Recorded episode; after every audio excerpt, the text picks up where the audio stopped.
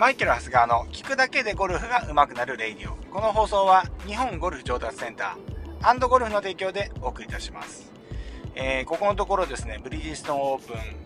で気づいたことシリーズをね、やってるんですけれども、毎回ちょっとそういう話をするとシリーズ化をしたがるという。シリーズ化がしたら、シリーズが1、2回で終わってるっていう、こういう現状ありますけれども。まあ、それがこのレイディオでございます。はい。そんなわけで、えー、今日はですね、えー、距離のあるバンカーっていうのはプロも入れないっていうことを話をしていきたいと思いますね。で、あのー、これラジオでもね、まあ、これ、これ言う必要ないかな。これな、前にも言ったけどみたいなね、ラジオ結構繰り返し言って、で、やっぱりね、言ってもこれってなかなかこう頭に入っていかないですよね。僕もね、いろんなね、雑談もしちゃうんでね、なんかこう入っていかないとこまで何回も何回も同じ話をしていくと、だんだんそういう感覚が身についていくもあると思うので繰り返し喋っていきたいなと思うんですけれども、まあ、距離のあるバンカー皆さん得意ですか？得意ですっていう人なかなかいないと思いますよね。うん難しいです。基本的にはね。クリーンに打ったら飛んでっちゃうしエクスプロージョンしたら届かないっていう距離ってそこはね一番難しいわけですよ。えー、一般的に言うと大体こう30ヤードから50ヤードぐらいのバンカー。まあ、25ぐらいからですかね、その20ヤード、25ヤードぐらいから50ヤードぐらいのバンカーっていうのは、やっぱりね、難しいバンカーショットになると思うんですよね。うん。エクスプロージョンしたらね、もう届かないわけですから、エクスプロージョンっていうのは、こう、まあ、いわゆるダフらせて打つみたいなね、打ち方ですよね。クリーンに打たないで、バウンスをしっかり引かせて打つ。一方ですね、えーそれだとやっぱりこう、何て言うんですか、バランスがうまく機能して、ポーンとこう、えー、バンカーからしっかりスピンの効いたバンカーショットが打てるっていうような、あショットが打てるわけなんですけれども、今度それだとボールが飛ばないわけじゃないですか。要は振っていく方向も進行方向に振らないし、要は実際ボールをね、あの直接コンタクトするわけではないので、100のエネルギーがもう例えばボールに伝わるのは3分の1ぐらいになってしまったりするわけなんですよね。だからやっぱりこう、距離が出ないっていうデメリットがあります。そうなってくると今度、クリーンにヒットしないといけないみたいなことになるわけなんですが、今度クリーンにヒットしようとすると、今度トップしたりとか、みたいなことも起きるわけですよね。うん。だからね、やっぱり距離のあるバンカーっていうのはね、難しくなるわけですよね。うん。これね、あのー、プロもやらないことなんです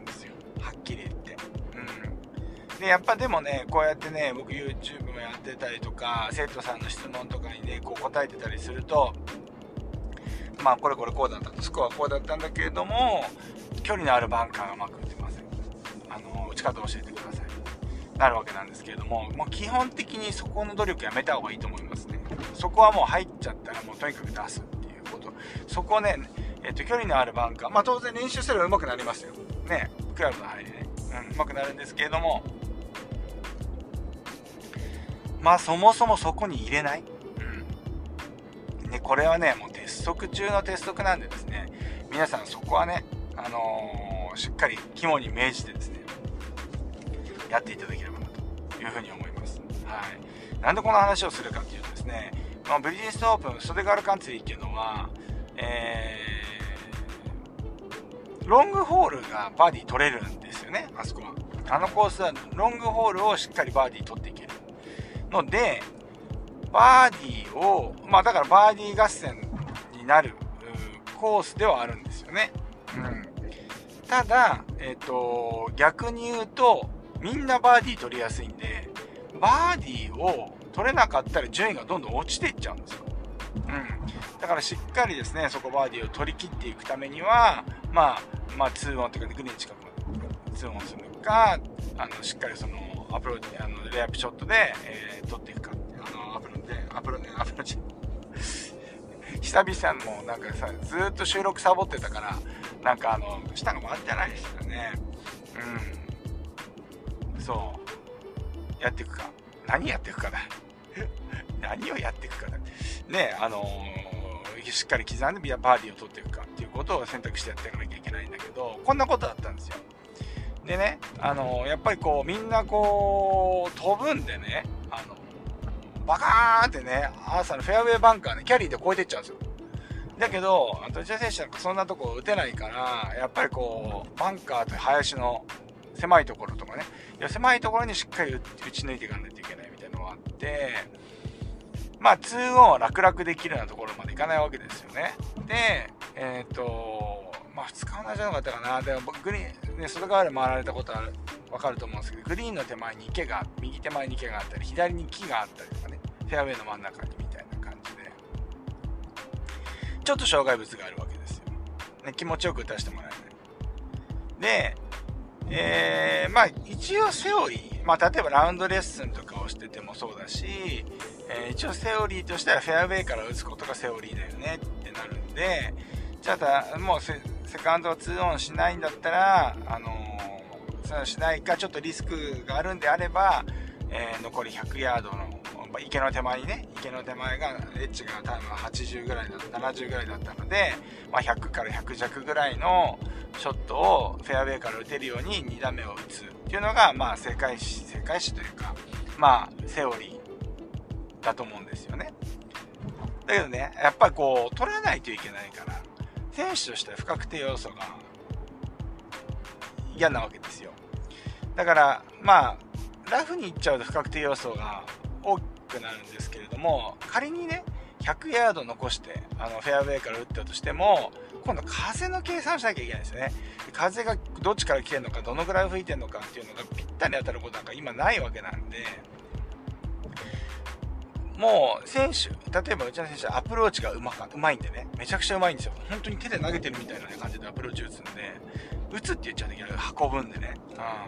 うん、で、ラフでもいいから、もう行くだけ行っちゃって、グリーン周りからアプローチした方が風計算しないから楽いけるよねっていう考え方もあるわけですね。うん。だからね、結構今回はね、そんなショットが2、3回あったんですかね。えー、結果言うと全部失敗ですけどね。全部失敗した。だからやっぱ、あの、やっぱ刻んだ、刻んっていうかね、刻みだったらしっかりレイアップした方がいいんだっていうのは、確率として出たとは思うんですけれども、まあでも選手が言ってることもすごく分かって、風がね、本当に今回、今大会は4日間あって、4日間とも風向き違ってたんですよ。あんまりね、そういうことないんですよね、トーナメント。大体このホールのこの時期は北東からずっと吹くよねとかね、北風はないよねみたいな感じなんですよ。で、今ちょっと気象が変わってきちゃってるのもあって、やっぱね、今までに体験したことないような、あの、風の吹き方をするんで、ちょっと読みにくいわけですよね。だからもうグリーンは行っちゃえみたいな感じで言ったら、やっぱりそこまが、えっ、ー、とね、サブグリーン、まあ、袖代わりはね、2グリーンなんですけれども、サブグリーンのバンカーに入っちゃった。でこれがね、やっぱりね、30、僕が補足した感じで言うと50、エッジが44のトータルが60ぐらいの感じですよね。だから、さっき言ってた、その、ね、あの、バンカーですけれども、ね、うまく打ちますよ、プロなんで。うまく打つんですけど、やっぱりなかなかうまく、ね、結果としてはついてこなかったですね。うん、だからね、うん、そういうバンカーには、まあそこはノーマークだったんでね、あの、入っちゃったっていうバンカーがあるんですけれども、うん、まあ、ね、グリーン、サブグリーンとあのグリーンの間行けばいいや、みたいな感じで打ちましたからね。うん、そう、打ちましたがあれですけど、まあ、まあ、結果論としてはあれですけど、まあ、あまり良くないですね。うん、ですからね、あの、やっぱり、プロでさえそうなんですよ。プロでさえそうなんですから、やっぱり練習量のね、やっぱプロ、プロよりは少ない、えー、アマチュアの方はですね、